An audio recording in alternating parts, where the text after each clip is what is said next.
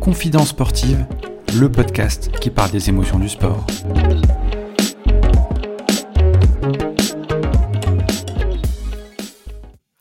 Bonjour à tous, bienvenue dans ce nouvel épisode de Confidence sportive. Aujourd'hui, épisode numéro 15, on va parler rugby. On avait déjà parlé rugby avec Brandon Fajardo euh, lors de l'épisode numéro 7. Aujourd'hui, je reçois Raphaël Poulain, rugbyman professionnel jusqu'en 2005.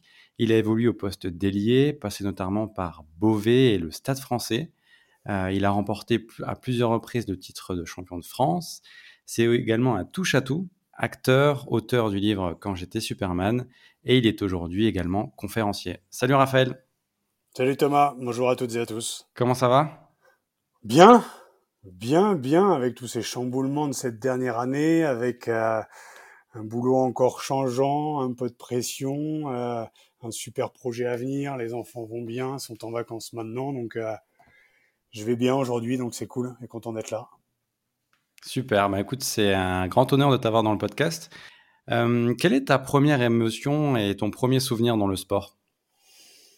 Waouh, ça remonte à, à 33 ans, on va dire. Celle qui me vient à l'esprit tout de suite, c'est ma rencontre avec le, avec le rugby, avec ce stade à Beauvais, avec euh, Luc, mon meilleur ami, une amitié fraternelle qui existe encore aujourd'hui, euh, les premières émotions du terrain, du fond du bus, euh, et cette, cette fraternité. Donc je sais pas, sais pas quel mot on pourrait mettre sur cette émotion. Il n'y a pas de, a pas de définition. C'est un, une découverte, une histoire d'amour-passion, destructrice parfois parce que la blessure, j'en ai eu quelques-unes, mais euh, fondatrice de l'homme que je suis devenu, donc euh, j'en garde de très très bons souvenirs. Et cette première émotion, elle est, je dirais que c'est l'émotion de avant que l'enjeu dépasse le jeu, vu que je suis devenu professionnel. Cette émotion du jeu, en fait, c'est de marquer des essais, de, j'allais dire de faire la passe, mais j'ai rarement fait de passe, mais je sais pas la joie de la joie de de mes parents quand je jouais, euh, quand je jouais devant 10 000 personnes à, Paris, comme celle tu regardes mon père, euh, quand je jouais euh, devant 5 personnes à Beauvais, c'est la même.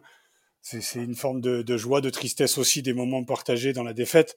Donc je peux pas mettre qu'une seule émotion en fait sur le début de ma carrière amateur. C'est ce panel d'émotions qui fait l'homme que je suis aujourd'hui. Donc le rugby m'a construit et le sport m'a construit parce que j'étais un peu touche à tout. J'ai fait du foot, du hand, du basket, du volet. Enfin, non pas du volet, c'était ma sœur, mais mais, mais forcé de dire que le rugby m'a construit. Donc c'est cette émotion que représente le rugby pour moi. Et pourquoi tu as choisi justement euh, le rugby? Je pense que c'est le rugby qui m'a choisi parce que j'avais fait du judo, j'avais pété deux clavicules, j'ai fait du ping-pong et je bouffais les balles. Euh, et puis un jour, mon père était dans la cuisine, ma mère dans la salle à manger, et je passe au milieu, et mon père dit qu'est-ce qu'on va lui faire faire comme sport?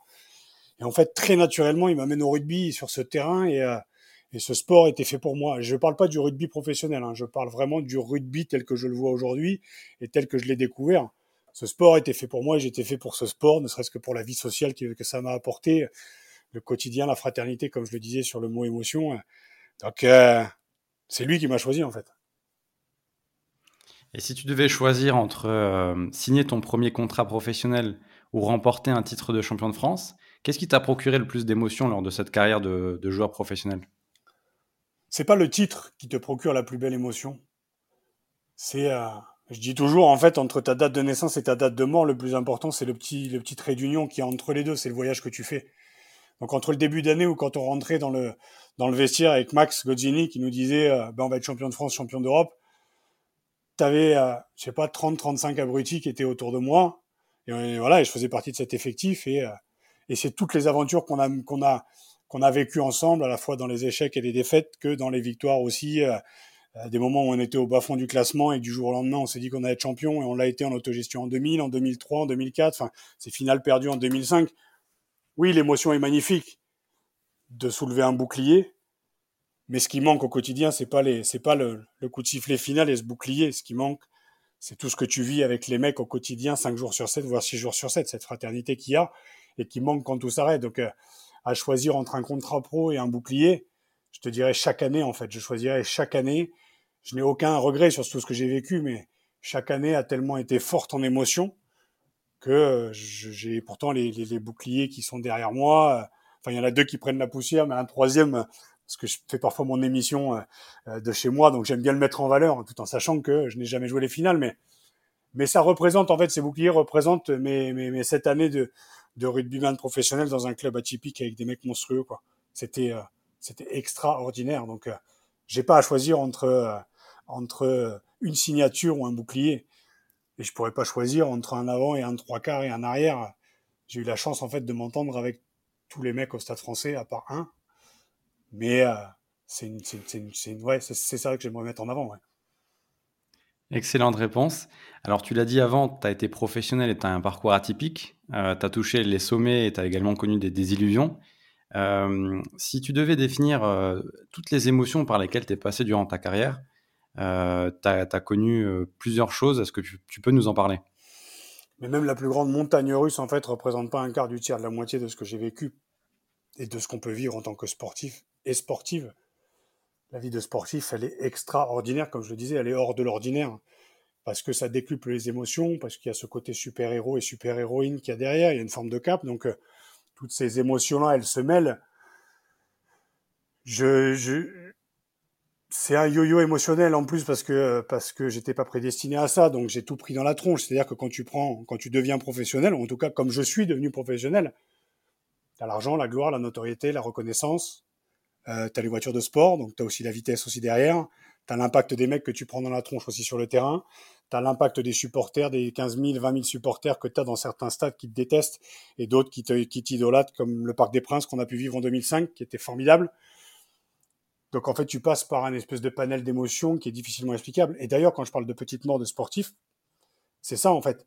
C'est qu'à un moment, rien ne remplace en fait ce que tu vis en tant que sportif. C'est c'est une vie à part où tu as le corps en fait qui évolue d'une certaine manière pour pouvoir répondre à, à une à des à des je dirais des obligations sur le terrain où il faut être fort, où il faut voilà, il faut, faut prendre les impacts, il faut vivre 80 minutes. Donc tout ça, tu le prépares dans la semaine. Tu as les émotions aussi que tu dois canaliser justement pour pour t'éviter certaines blessures, comme moi je n'ai pas réussi à en canaliser certaines.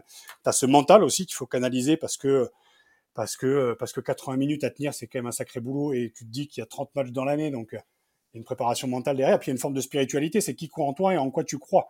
Qu'est-ce que tu portes aussi sur les épaules? Est-ce que tu portes tes parents? Est-ce que tu portes le public? Est-ce que tu as envie de sauver le monde? Moi, c'était ça mes sources de motivation. Donc, tu navigues au milieu de tout ça et les émotions aussi. Euh, voilà, moi, je suis quelqu'un d'assez émotif, donc euh, donc c'était tellement tellement fort à la fois dans la blessure et la solitude de la blessure, mais aussi dans ces moments de communion avec le public. Quand tu rentres sur un terrain au Parc des Princes avec 45 000 personnes acquis à la cause du stade, c'est juste monstrueux, c'est juste formidable. Et puis en plus, quand il y a la victoire derrière, c'est encore plus joli. Et puis à la troisième mi-temps, avec les supporters, au Prince ou dans le Jambouin qui était à côté, c'est une forme de communion qui est chouette. Et puis, et puis euh, quand tu rentres chez toi et tu t'assois sur ton canapé, euh, et puis tu as tes potes qui, voilà, qui aussi galèrent parce qu'ils sont étudiants, bah, ça te ramène les pieds sur terre. Et puis, euh, et puis bah, tu donnes, tu donnes des émotions, et puis tu reçois aussi leurs expériences pour garder les pieds sur terre. Enfin, tu vois, c'est tout ça en fait qui te construit. Alors, j'ai ce discours-là à 40 ans, mais quand tu as 20 ans et que tu les prends dans la tronche, je n'avais aucun recul sur, euh, sur tout ça. Aujourd'hui, je laisse pour ça que j'ai ces mots, que c'est un peu plus construit que ça ne l'était dans ma tête il y a 20 ans. On t'a souvent catalogué comme euh, le grand espoir du, du rugby français. Tu as, connu beaucoup de blessures. À l'époque, tu pensais que c'était une injustice d'avoir ces blessures-là. Est-ce que tu les comprenais? Est-ce que ça a aussi pesé sur tes épaules, ça? Ah, Tu sais, j'arrivais d'un village de 700 habitants en Picardie et du jour au lendemain, tu te retrouves devant, devant une capitale de 3 millions. J'habitais à La Défense, donc j'avais vu sur tout Paris. Euh, je suis professionnel à 19 ans. Bernard Laporte dit qu'avec 100 kilos, je serai le meilleur. Donc, je faisais 92, j'ai pris 8 kilos de muscle en un an, sans me doper, mais j'arrive à 100 kilos. Tu as les articles de presse qui t'arrivent dans la tronche, tu as le public qui croit en toi, tu aux portes de l'équipe de France. Et puis, il n'y a pas d'éducation d'autorité. C'est-à-dire que euh, tu n'es pas du jour au lendemain à dire bah, tu vas être connu, tiens, il faut que tu te comportes comme ci, comme ça, comme ça. Donc, moi, je te dis, j'ai eu l'argent, j'ai eu les voitures de sport, j'ai eu les nanas, j'ai eu, euh, j'ai eu tout ça qui est arrivé d'un coup avec un gabarit en plus qui était hors de la norme. C'est-à-dire que j'étais lié, je faisais 100 kilos et je courais vite. Il y avait Aurélien Rougerie avec moi, il y avait Yannick Larguet aussi, on était 3-4 à faire ce poids-là. Et puis, et puis moi, je mis sur un piédestal comme ça parce que le stade français aussi explosé. Donc, euh, non, pas du tout préparé à vivre ça. Ça a été six années, comme je dis, extraordinaires. Donc, les blessures se sont accumulées. Si je fais le topo, j'ai deux épaules éclatées, j'ai un bras éclaté, j'ai une de mes deux roues de, de couilles qui a éclaté, j'ai le genou défoncé, j'ai chopé l'appendicite en Irlande aux portes de l'équipe de France. J'ai eu six opérations en sept ans. Donc euh, oui, j'en ai voulu à la terre entière fut un temps, mais j'étais plus dans une forme d'autodestruction que de dire que c'était de la faute d'un tel ou un tel ou un tel. Sauf que, je pense que moi, je prends ma part aujourd'hui à 40 ans sur ce que j'ai vécu, sur l'état des lieux de mon corps aujourd'hui et de mes sources de motivation, mais que le monde aussi du rugby professionnel qui se découvrait professionnel et aussi le rugby parisien n'a pas reconnu ses torts, je dirais, dans le sens où on a toujours dit que c'était de ma faute. On a toujours dit que j'étais fait tard. On a toujours dit tout ça, mais derrière, est-ce qu'on s'est posé la question à savoir comment un gamin de 19 ans à qui on a filé les clés du Camtar, ou en tout cas les clés de sa carrière, euh, du jour au lendemain a explosé, c'était plus facile de dire ah, mais Poulain il est comme ci ou comme ça plutôt que de dire ah, peut-être peut-être qu'on a déconné avec lui. Et le fait d'être reconnu aussi en tant que victime d'un système qui se découvrait professionnel, bah, ça m'aurait peut-être permis en fait de, je dirais de, bah, de faire le deuil de ma carrière un peu plus facilement que que le temps que ça a mis. Mais bon, c'est toujours plus facile de dire et de dégueuler dans la gamelle de l'autre plutôt que de se regarder en face et de, prendre sa part de responsabilité. Chose que j'ai vécue dans ma vie de couple aussi, où euh, c'est plus facile de dire que c'est de la faute de ma femme que de ma faute. Donc, je n'en veux pas à ce système-là. Maintenant, j'ai fait le deuil, j'en reviens, ça va, je vais bien. Par contre, je suis prêt justement, non pas à témoigner, mais à raconter mon histoire. Et ça, ça va arriver dans les mois à venir et, et ça va piquer parce que, parce que les gens vont se rendre compte en fait de ce que peut être la vie d'un homme des temps modernes qu'on a tendance à mettre sur un piédestal et une réussite aussi qu'on a tendance à fantasmer, qu'on a envie d'atteindre. Moi, je l'ai vécu. Ouais, ça décoiffe. Surtout quand tu te construis et tu te reconstruis après derrière. Et donc, tu quittes le rugby à cause de tes blessures. Émotionnellement, là, tu ressens quoi? Est-ce que tu penses que tu n'es pas allé au bout de ta carrière? Est-ce que tu as des regrets aussi par rapport à ça? Sur le coup, c'est pas les, six blessures ou les six opérations qui me font arrêter le rugby, c'est une fracture psychologique. J'ai vécu ce qu'on appelle du harcèlement moral dans mon boulot, parce que si on considère que le rugby est un sport professionnel, c'est un travail, donc j'ai vécu du harcèlement moral. J'ai pris la parole par rapport à cette personne que je ne citerai pas, au nom de beaucoup de personnes en fait qui ont vécu ça avec lui, euh, mais qui n'ont jamais vraiment osé prendre la parole de peur d'avoir l'impression de cracher dans la soupe. Moi, j'ai peur de rien. Aujourd'hui, j'avoue que j'ai fait un burn-out, j'ai fini à l'HP, je, et je dis pas que c'est de sa faute à cette personne, parce que c'est, c'est ma vie qui m'a amené à cet endroit à 33 ans. Mais il a fait partie de, de, de, de, ma perte de confiance en ce sport et de ma perte de confiance aussi individuelle, ouais, par, par des mots qui ont été très très forts, par euh, voilà un quotidien où je me suis senti rabaissé. Quand j'analyse tout ça, j'ai pris ma part, mais j'ai l'impression qu'il l'a pas prise la sienne, donc euh, ça a l'air de bien fonctionner pour lui, tant mieux. Pour ma part, ça a été un petit peu plus long pour me reconstruire, donc euh, il est 23h45, on est le 11 juin 2005, on vient de perdre cette finale contre Biarritz. Je suis au milieu du stade et pour moi le rugby c'est fini. Bah, je t'avoue que l'émotion, oui, elle est ouais, beaucoup de colère, parce que quand je regarde mon corps ou quand je regardais mon corps à ce moment-là, des cicatrices, des très beaux souvenirs, mais aussi un sentiment de, un goût d'inachevé. Et puis après, ben voilà, l'aventure théâtre est arrivée. Il y a d'autres aventures qui sont arrivées, ce qui fait qu'aujourd'hui, je n'ai aucun regret de ce que j'ai vécu. Mais si tu me poses la question à l'instant où j'arrête ma carrière, à ce moment-là, 23h45 au milieu du Stade de France, une détresse. Une détresse parce que du jour au lendemain, t'as plus tes potes, t'as plus ta vie sociale, t'as plus, euh, t'as plus tout ce qui fait la sève, en fait, de ton quotidien, qui est, euh, qui une vie sociale, en fait. Une vie sociale. J'étais à la retraite en même temps que mon père à 25 ans, donc, euh, à un moment où, où mes potes ou mes amis, hommes et femmes, sont dans une ascension, je dirais, de sortie d'études et entrée dans la vie, dans la vie professionnelle. Moi, j'étais depuis six ans, donc tout a été accéléré. Et là, c'est un coup d'arrêt. Donc ouais, il a dû, il a fallu, il m'a fallu digérer tout ça et ça a pris beaucoup de temps, mais ça m'a permis aussi, et on en parlera, de rentrer dans une forme d'introspection qui a absolument été révolutionnaire et géniale pour moi. Je rebondis aussi sur, euh, sur Brandon Fajardo, qui était mon invité, qui était joueur à l'Aviron Bayonnais, et là, qui va devenir coach euh, donc il est en train de, suivre une formation pour ça, je le salue d'ailleurs. Il disait dans l'épisode qu'il était mordu de rugby dans le sens où il dormait, il mangeait et vivait euh, rugby. Est-ce que toi, à ton époque, c'était pareil ou est-ce que tu avais d'autres choses euh, qui gravitaient à côté ou tu t'intéresses à d'autres choses Ou c'est vraiment venu après ta carrière? Et Moi, je vivais pas, je bouffais pas rugby. Moi, quand on me demandait ce que je faisais dans ma vie à ce moment-là, je disais je joue au rugby. Pour moi, c'était un jeu.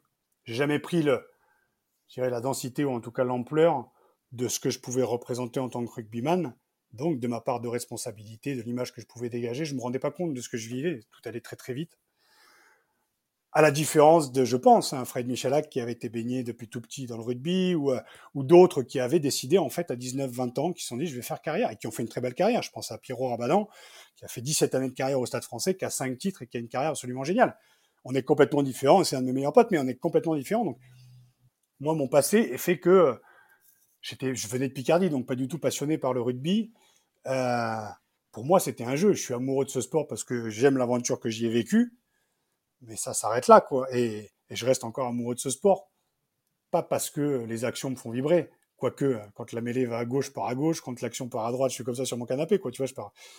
Je le vis, quoi. Mais, ça n'a jamais été une, passion viscérale de vouloir faire carrière. Donc, euh, c'est pour ça que j'ai, j'ai pas trop de, de regrets sur cette. Euh, ouais, j'aurais pu jouer en équipe de France. Non, je me suis jamais dit ça. Je me suis jamais dit, putain, j'ai le regret d'avoir été aux portes de l'équipe de France, mais de jamais avoir trouvé les clés. Non, j'ai pas ce regret-là. Je n'ai pas le regret de ne pas avoir joué les finales aujourd'hui.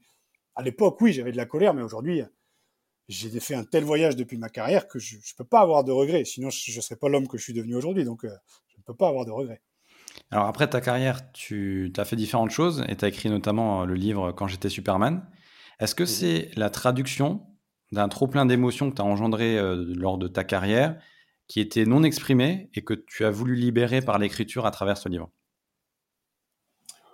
Euh, Le livre est sorti par hasard, comme le fait de devenir rugbyman professionnel en fait, comme le fait de jouer avec Adjani, comme le fait de jouer avec Domi, comme euh, ma vie est une succession de hasards, mais il n'y a pas de hasard dans la vie. Donc en fait, j'ai commencé à écrire en, en 2008, quand j'ai rencontré une jeune femme, quand j'ai rencontré la philosophie aussi.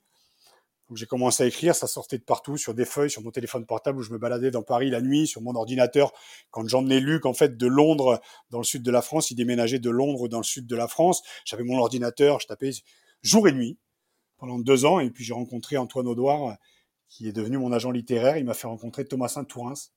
Et puis avec Thomas, en fait, je lui ai livré les 700 pages que j'avais. Il les a synthétisées en 250. Et quand j'étais Superman est sorti, mais c'était pas une volonté pour moi, en fait, de, de sortir un livre comme de faire des conférences après. J'avais pas cette volonté-là, j'étais pas prédestiné à ça. Mais oui, je pense que comme tu le dis, il fallait que ça sorte. Il fallait que, il fallait que, ça sorte, mais je voulais pas que ce soit euh, contre un système. Euh, c'est pour ça que c'est, euh, je pense que c'est 52 ou 53 anecdotes de vie qui, mis bout à bout, font l'homme que j'étais entre 0 et 30, 30 ans quand le bouquin est sorti. Ça a été thérapeutique, je pense, oui, parce qu'il fallait que ça sorte. Mais derrière, il s'est passé tellement de choses que c'est un pan de ma vie raconté à 30 ans. Mais aujourd'hui, à 40, à 40 ans, je ne raconterai pas la même chose. En tout cas, je, voilà, donc c'était une étape de ma vie. Il fallait que ça, ouais, ça dégueulait de partout, en fait. Donc il a fallu aussi me, il a fallu que j'accepte aussi que Thomas garde la synthèse de mes écrits, c'est-à-dire que j'avais besoin qu'il garde ce que j'avais écrit, mais dans la profondeur. C'est pour ça que on parle souvent d'un nègre qui est pas un très très joli mot. Je déteste ce mot, mais déjà le mot nègre, non, mais c'était une collaboration. On a travaillé en équipe avec Thomas et, Antoine Audouard et Thomas saint et on a fait, une, entre guillemets, une œuvre d'art humaine de, 200 ou 250 pages. Euh, c'était, très très fort. Après, euh, ce bouquin-là, à partir du moment où il est sorti, ne m'appartenait plus. En fait, c'est mon histoire, elle est livrée. Voilà, mais il fallait que ça sorte. Alors, euh, par rapport à ta carrière et aussi à ce que tu as vécu dans les années 2000, on parle souvent du début du star system, du sport business, de la consommation des joueurs comme entre guillemets hein, des bouts de viande qui sont transférés, etc., où ça se professionnalise. Est-ce que tu as eu l'impression que euh, c'était tabou de parler aussi des émotions dans, les clubs? Et est-ce que tu t'es senti euh, seul par rapport à d'autres coéquipiers qui ont peut-être vécu la même chose que toi, mais en fait, vous ne le saviez pas? Il y a un truc qui m'a marqué, en fait, tu, vois, tu parles on se coupe souvent de nos émotions, à part en troisième ou quatrième mi-temps, où là, ça dégueule de partout. C'est quand j'arrête ma carrière, j'ai un de mes potes qui me dit Mais Raph, t'es homo? Et comme si ce trop-plein d'émotions que j'avais quand j'étais avec eux euh, était à la fois quelque chose de, une forme de vulnérabilité, mais qui était tabou. Donc, on raccrochait à, l'homosexualité. Tu vois, cette espèce de, de, truc qui peut déranger un petit peu dans le milieu du rugby. Euh, et pourtant, j'ai pas à m'en défendre, mais je suis, je suis hétéro. Et quand bien même si j'avais été homo, tu vois, cette question mmh. qui est arrivée à un moment où, euh, parce que j'en ai ras-le-bol de foutre mes émotions de côté, parce que j'ai besoin de pleurer, parce que j'ai besoin de rire, parce que, et quand je fais une conférence, d'ailleurs, en 2013, à la fin de la conférence, euh, c'était euh, Fabien Pelouse qui, face caméra, lors d'une interview, dit, ben, Raphaël Poulain, il était beaucoup trop émotif. Ça veut dire quoi, en fait? Tu vois, c'est, et j'en veux pas à Fabien du tout, et j'en veux pas à mon pote de m'avoir catalogué comme un homo ou comme quelqu'un de trop sensible ou hypersensible. Mais comme quoi, tu vois, ce, cette espèce de truc patriarcal, hyper masculin, où on n'a pas le droit de montrer ses émotions, cette sensibilité, comme si cette sensibilité devait appartenir au féminin. Et peut-être que les homosexuels, d'ailleurs, ont beaucoup à nous apprendre justement sur, sur cette part de féminin, sur cette part de vulnérabilité, sur ce côté émotion aussi, qu'eux assument. Et que nous, en tant qu'hommes virils, masculins, euh, hétérosexuels, on n'assume pas. Mais si on l'assumait, ce serait absolument génial. Tout en gardant notre, notre part de masculinité, notre hétérosexualité. Mais tu vois, il y a, beaucoup à apprendre justement des homosexuels aussi qui ont qu'on met et qu'on catégorise comme quelque chose de, différent, de gênant, de, mais alors que ça n'est qu'une différence. Je sais pas si je suis très clair là-dedans, mais tu vois, par rapport à ce côté émotif que j'avais, ouais, j'ai pas à me cacher de cette part féminine que j'ai en moi, qui vient de ma mère, et je l'ai. C'est ce que j'ai envie d'exprimer au théâtre, ce que j'ai envie d'exprimer dans ce bouquin, ce que j'ai eu du mal à exprimer aussi avec ma femme, parce que parce qu'il y a aussi ce rapport au féminin où un homme ça doit être comme ça, comme ça, comme ça, mais tous ces clichés de virilité, ça m'a étouffé en fait. Et c'est peut-être aussi pour ça que je me suis blessé. Et c'est peut-être pour ça que j'ai fait cette introspection, ce voyage, cette dépression, ce burn-out, cette renaissance, pour en arriver aujourd'hui à assumer toutes ces parts-là.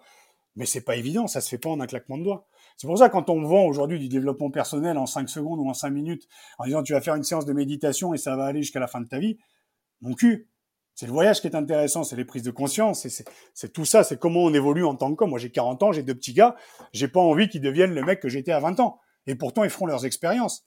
Mais si je peux en apporter cette phase-là de ce que j'ai appris dans le rugby, de eh ben voilà, de toutes mes expériences, ben je leur je leur livrerai cette, cette part de féminin que j'ai en moi, cette sensibilité, cette vulnérabilité.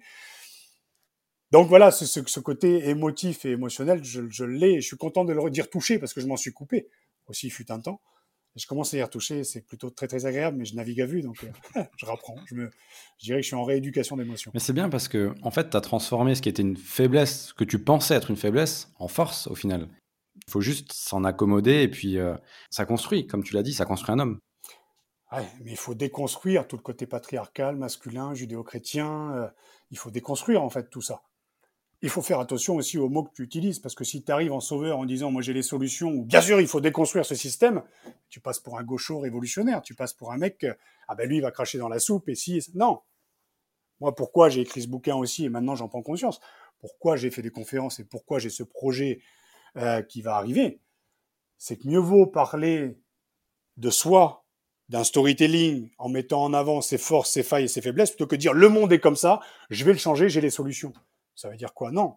Moi, je raconte juste mon histoire. Libre à chacun de prendre ce qu'il veut. Mais par contre, je déconstruis un petit peu ce côté mythologique, patriarcal, masculin, judéo-chrétien, en racontant justement ma part d'ombre, mes faiblesses, mes réussites d'homme, mon côté connard, euh, le fait d'être père aujourd'hui et que c'est compliqué, et que je ne suis pas le même que mon père a été avec moi, et que de génération en génération, il faut apprendre à évoluer avec soi-même pour aussi prendre ce qui a été bien avant, et puis de faire confiance aussi à la jeunesse qui arrive, parce qu'elle est en train de nous révolutionner. Et il en va de notre responsabilité aujourd'hui, vu le monde qui nous environne, ne serait que serait que l'environnement, la manière dont on est gouverné. Au bout d'un moment, il faut se poser des questions. Tout part de soi. On est tous individuellement responsables de la merde dans laquelle on se retrouve collectivement. Donc, ce voyage intérieur, il est nécessaire. Donc, ce voyage d'homme, en plus avec l'évolution du féminin et des femmes qui me prennent la, la parole à juste titre aujourd'hui, parce qu'elles ont du mal à trouver notre place, leur place à nos côtés, mais il va falloir aussi expliquer à nos femmes que c'est compliqué de devenir un homme et de trouver nos places à leur côté. C'est ça, en fait, le fond du, le fond du voyage que je, que je propose et tu me donnes la parole aujourd'hui et c'est ce que je veux mettre en lumière. C'est ce voyage qui est intéressant et on a l'impression que c'est simple comme ça de devenir un homme. Mais wow, wow, wow, wow. Là, on est dans une révolution aussi où la révolution, elle ne doit pas être en descendant dans la rue. La révolution, elle doit être individuelle au quotidien, dans nos comportements avec nos enfants, avec nos femmes, avec nos mecs, si on est homo, avec tout ça. Ça part de soi en fait. Mais ce sera toujours plus facile, une fois de plus, de dégueuler dans la gamelle de l'autre et puis de dire c'est de la faute de Macron, que c'est de la faute de Mélenchon, que c'est de la faute de que de se regarder en face et dire mais qu'est-ce que moi je peux apporter individuellement, ne serait-ce au quotidien dans l'éducation de mes gamins? Je vais loin, hein, mais en fait c'est juste euh, le fond de ma pensée de l'homme que je suis aujourd'hui, tu vois. Et encore, tu m'as pas demandé la première question qui j'étais? Parce que la définition en général, on se dit bah ouais, bah, j'ai trois titres de champion de France, deux finales de Coupe d'Europe, cinq fois les calendriers c'est peut-être ce que j'aurais pu te vendre il y a 20 ans, mais aujourd'hui, euh, je suis bien plus que ça. Je suis, enfin, il y a, il y a d'autres choses. On se vend avec des titres ronflants, mais moi, je vais te prendre vendre aussi le connard que j'ai été et que je suis encore au quotidien de temps en temps. Montrer la part d'ombre aussi, ça fait partie du voyage. Donc, euh, Oui, et puis ça fait un tout. Et est-ce que par rapport à ton livre, justement, comment il a été vécu, comment il a été, euh, transmis dans, le rugby? Est-ce que tu as eu des retours positifs, négatifs? Est-ce que tu as des joueurs qui, sont venus te parler et qui se sont dit euh, Raph, je me suis reconnu dans, ton témoignage, dans ce que tu as vécu, sauf que moi, j'ai pas osé, euh, pas osé témoigner Je vais être honnête avec toi, je n'ai jamais reçu un seul avis négatif de mon bouquin. Si peut-être deux, trois, pour être tout à fait honnête, mais deux, trois de personnes qui ne l'avaient pas lu. Donc, et on en a vendu, je pense, entre 25 et 30 000. Il y a une conférence qui a tourné sur Internet qui s'appelle Quand j'étais Superman sur YouTube. Elle a été vue 5 millions de fois sur les réseaux sociaux partagés, euh, sociaux, hein, sociaux, pardon. Mais tu vois, partagés. Ben, en fait, à partir du moment où tu déconstruis le mythe et puis tu commences à parler un petit peu de réalité, ben, les gens s'y intéressent. Et le côté authentique, pour moi, il est, il est là, il est nécessaire. J'ai eu des témoignages de rugbyman professionnels et d'ailleurs, dans les podcasts, les derniers podcasts qui sont sortis dans Poulain Rafut il n'y a pas longtemps, j'ai eu des témoignages de, de Placine, des témoignages d'autres joueurs, en fait, qui, qui font partie d'une génération qui n'ont pas été bercés avec mon bouquin, mais qui ont lu le bouquin, qui ont vu cette vidéo, et qui, à qui ça donne aussi la possibilité de se dire, ouais, on a le droit à la faille, on a le droit. C'est pour ça que cette génération aussi, elle est, elle est inspirante, parce qu'elle s'inspire de ce qui se passe aussi euh, au quotidien autour d'eux. Donc, moi, mon bouquin, bah ouais, il a été lu, euh, tant mieux, la vidéo a été vue, et tant mieux je n'en tire pas une gloire. Par contre, quand je reçois un message d'un gamin de 18 ans en disant ben moi ça m'a permis de faire le deuil du rugby parce que j'étais beaucoup blessé et que maintenant je pars sur un, CAP un CAP circuiterie et que j'ai trouvé ma voie parce que dans la forme c'est ton histoire mais dans le fond c'est aussi la mienne. Ah ben là ben écoute merci bonhomme. Ça prouve que ouais ben dans la transmission, j'ai peut-être pas pu faire de pas sur le terrain ou peut-être aller au bout de ma carrière, mais que ce bouquin ou cette vidéo a pu inspirer aussi cette génération. Ben voilà. Alors dans le pareil, je l'ai fait euh, avec le livre et la vidéo. Maintenant, au quotidien, c'est à moi de jouer aussi avec mes enfants. Voilà. Le but de la vie aussi, c'est là. Qu'est-ce qu'on veut transmettre à nos gamins? Moi, je ne veux pas leur transmettre un compte en banque. Je ne veux pas leur transmettre une baraque ou un truc. C'est le temps que je vais leur transmettre. C'est le temps de, le temps, je dirais, de, que je vais leur, que je vais leur offrir. Le temps de Raphaël à 40 ans qui se met à la place de ses gamins et qui joue avec eux. Le temps de la transmission. Sinon, on vit dans la peur et on dit, vas-y, bouge-toi, il faut aller à l'école à 8h30 et puis ci, et puis ça. Mais à quel moment tu profites du temps. Donc, c'est cette transmission qui est à la fois dans les mots, dans la vidéo, dans les actes, dans tout ça. Mais les mots, ils sont bien beaux. Après, les actes sont bien plus importants. Et au quotidien, ça veut dire aussi se, je dirais, se déformater pour prendre le temps de voir le temps passer. Là, je suis encore allé bien trop loin et je suis désolé, mais. non, non, mais c'est bien parce que tu te livres et tout. C'est super passionnant. Et puis moi, j'adore ça. Donc, il n'y a aucun souci. Par rapport au rugby, aujourd'hui, tu n'es plus dans le monde du rugby. Est-ce que tu as encore des, des liens avec d'anciens joueurs, coéquipiers qui sont encore tes amis euh, Quelles émotions justement ça te fait d'avoir euh, peut-être gardé ce lien sur plusieurs années, des longues amitiés, et qu'est-ce que ça te fait aussi de les revoir? Franchement, la chance que j'ai aujourd'hui, mais qui n'est pas une chance, parce que je pense qu'on attire à soi ce qu'on est. Si j'étais un connard, je les compterais sur les doigts d'une d'une main amputée de quatre doigts, mais je pense que j'ai la chance aujourd'hui de, de, d'avoir des amis, mais je peux les compter sur les doigts de mes mains et de mes pieds, quoi. C'est-à-dire que quand j'ai un, un Luc, qui est mon meilleur pote que j'ai encore eu ce matin, un Pierrot Rabadan, un Salim Tebani, un Seb Gérard, un Christopher Touron, euh, un Jérôme Fiol, un Annie Corletto, un Ben Auguste, un Momo Blin, un Francis Glavani, tous ces Réchel aussi avec qui on a gagné le titre. Mais c'est juste, juste, juste énorme. Il y a une fraternité qui est énorme. Donc, euh, c'est ça qui est, euh, qui est chouette. Et j'y mettrais même un mec comme Tahar, tu vois, avec qui j'ai habité, qui vit sa vie et son succès aujourd'hui mais qui fait partie aussi de gens qui, ah, qui m'accompagnent aussi dans ce voyage de par nos échanges, de par tout ça. C'est, c'est ça qui est chouette. Et c'est, Pierre d'ailleurs, qui, qui nous avait dit un jour, on est dans la nostalgie de ce qu'on a vécu il y a 5, 10, 15 ans. Il faut s'obliger à vivre et à se créer des souvenirs, donc continuer à se voir. Et je pense que le Covid nous a aussi permis de nous rendre compte en fait que les gens nous manquent et que la vie sociale elle est essentielle. Et c'est peut-être ce qui nous différencie des animaux c'est qu'on a besoin de ce lien social. Et encore, on aurait beaucoup à apprendre des animaux, en fait. C'est que ce lien social, pendant cette année, on n'en a pas eu. C'est pour ça qu'aujourd'hui, les gens ont envie de se remplir de ça. Donc, euh, voilà, il faut se rééduquer aussi, voilà, avec ce qui se passe aujourd'hui, à, se revoir, à, à, profiter de ces moments. Et on en a, on en a tous besoin et envie, quoi. Et je suis content, moi, je vais retrouver euh, Salim, par exemple, ce soir. Euh, voilà, et ces moments-là, on, se rend compte, en fait, de la saveur bah, quand ils disparaissent, de leur saveur. Donc, D'autant plus quand tu as été rugbyman de haut niveau et que tu as vécu 6 jours sur 7 avec des mecs et du jour au lendemain, il n'y a plus rien. Donc il a fallu continuer cette amitié, euh, continuer à entretenir cette amitié alors que les mecs continuent à jouer et toi tu es sur le bord du terrain ou tu même plus. Donc on a réussi à entretenir ça et aujourd'hui, ouais, j'ai la chance d'avoir euh, un panel de potes et d'amis euh, qui, en une fraction de seconde, pourraient te suivre au bout de la nuit et jusqu'à des 7h, 8h, 10h du matin, quoi. Bon, moins qu'avant, bien sûr. Hein. On serait plus sur un 4-5 heures vu ce qui s'est passé, parce qu'il faut de l'entraînement aussi pour tenir jusqu'à 8 heures, mais quoi qu'un petit 8 heures, on mettrait 3-4 jours à s'en remettre, mais ce serait le bienvenu là. De temps en temps, de temps en temps. Avec modération, j'imagine bien. Est-ce que, alors on a parlé sport, on a parlé aussi euh, de ton livre. Euh, est-ce que tu as d'autres domaines justement que le sport qui te procurent euh, des émotions particulières? Et si oui, lesquelles bah, Ça a été dur parce que c'était tellement fort. Donc le théâtre. Le théâtre, après, il y avait des ingrédients autres que la scène, parce que je m'entendais bien avec Isabelle Adjani, parce que Ma mère était aussi malade à ce moment-là parce que donc c'était euh, c'était de jouer devant 1000 personnes euh, au théâtre Marigny, même si j'avais le dernier rôle et que j'étais apprenti bourreau muet et que j'étais deux heures sur scène à fermer ma gueule.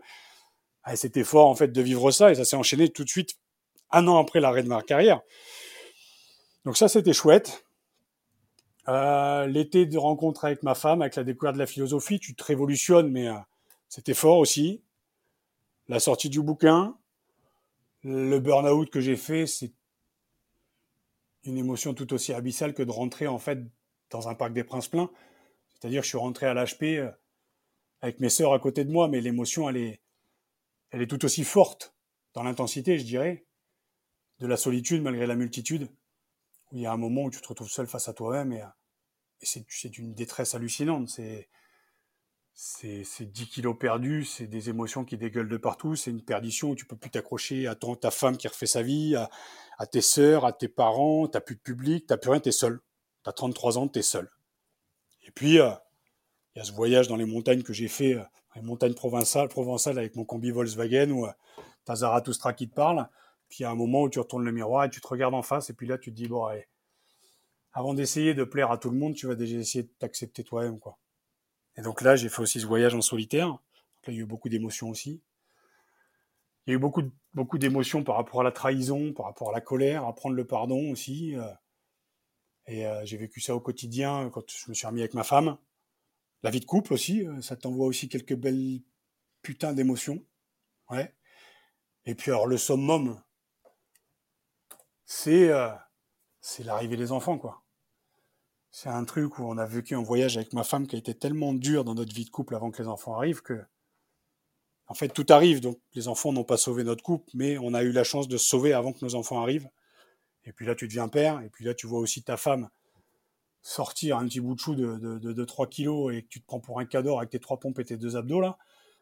Euh, là, tu désacralises un petit peu tes muscles et tes épaules et tu vois un petit peu la réalité de la souffrance aussi en face et puis voilà, d'élever des enfants, et puis de trouver sa place dans la société, et puis tout ça, ça, voilà, quand tu commences à te connecter à tes émotions, euh, ça remplace un peu ce que tu as vécu aussi sur le terrain, mais ce qu'il y a, c'est que tes émotions que tu vis quand tu pars de chez tes parents à 18 ans, que tu as ta vie étudiante, tu as un bic de satisfaction, tu as ton diplôme, après euh, tu as ta vie de famille, tu as le mariage, tu as les enfants, tu as des décès, tu as tout ça. En fait, dans le rugby, c'est chaque week-end que tu prends ça dans la gueule c'est les émotions avec tes potes, c'est la quatrième mi-temps, c'est le public, c'est c'est l'acharnement que tu mets au quotidien pour essayer de revenir dans, dans le championnat, c'est c'est ton pote qui perd sa mère en fait en Argentine et qui du jour au lendemain est sur le terrain avec toi une semaine plus tard, euh, qui trois mois plus tard perd son meilleur ami, retourne en Argentine et revient pour ça.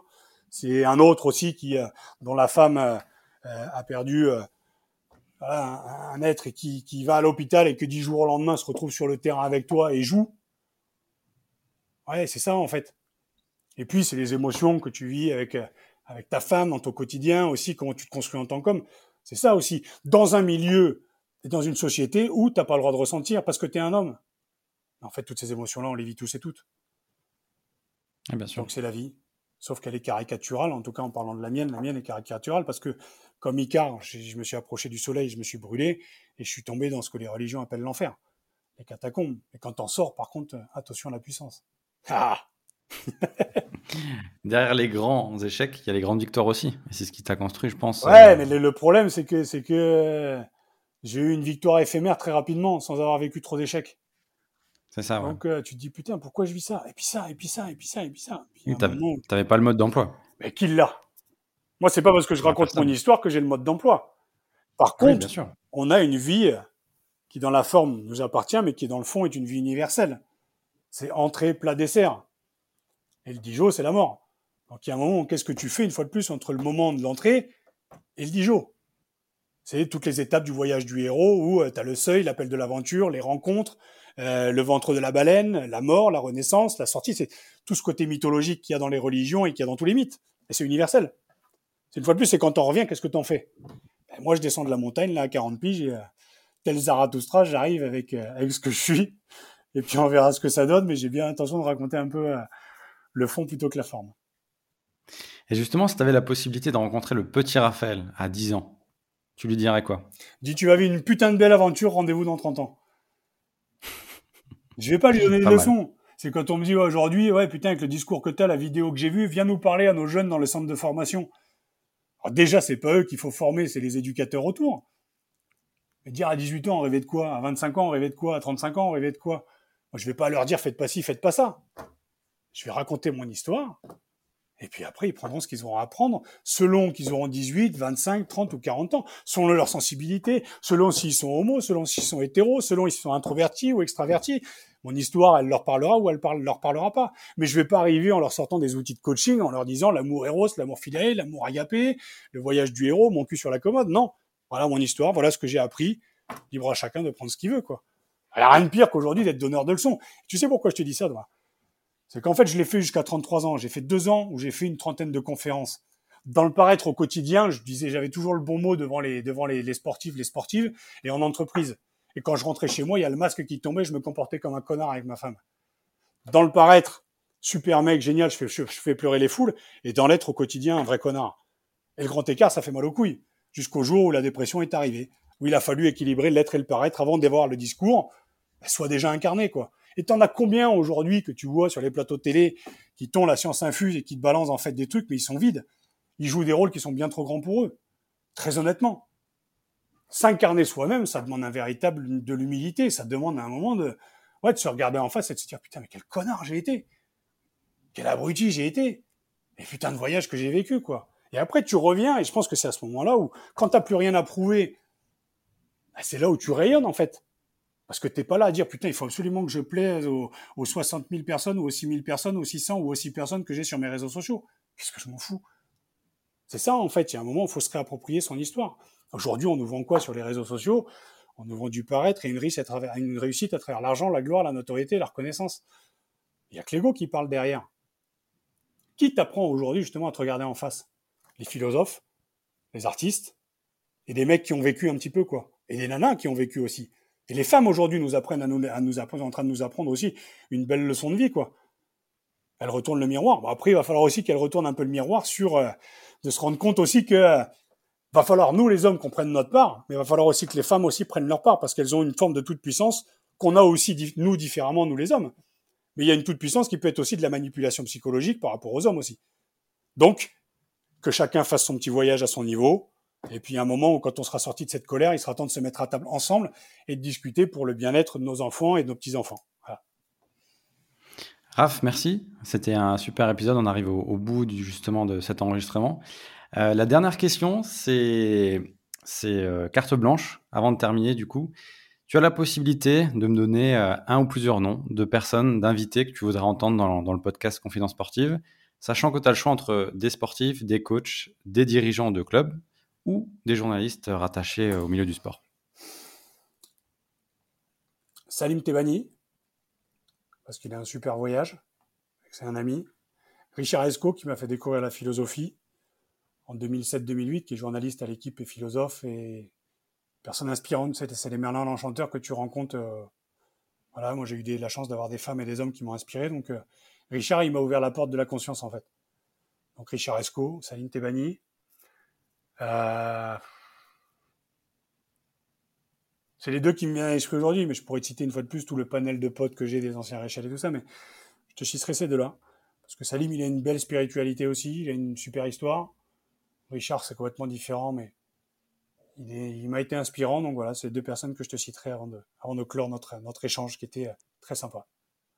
Eh ben, écoute, je te remercie. C'est deux, deux beaux noms. Et puis, bah, on, on, donne rendez-vous à ces deux grands noms dans, Confidence Sportive sur des prochains épisodes, pourquoi pas, avec grand plaisir. Je te donne leurs coordonnées dès qu'on a raccroché. Ce podcast qui était bien sympa, en tout cas j'espère qu'il aura plu euh, au plus grand nombre, non pas parce que on a parlé des grands moments, mais parce que c'est des moments qui sont importants d'authenticité. Les émotions en font partie. Et si les hommes arrivaient à accepter cette part-là d'eux-mêmes, ça ferait du bien à l'humanité. Merci à toi.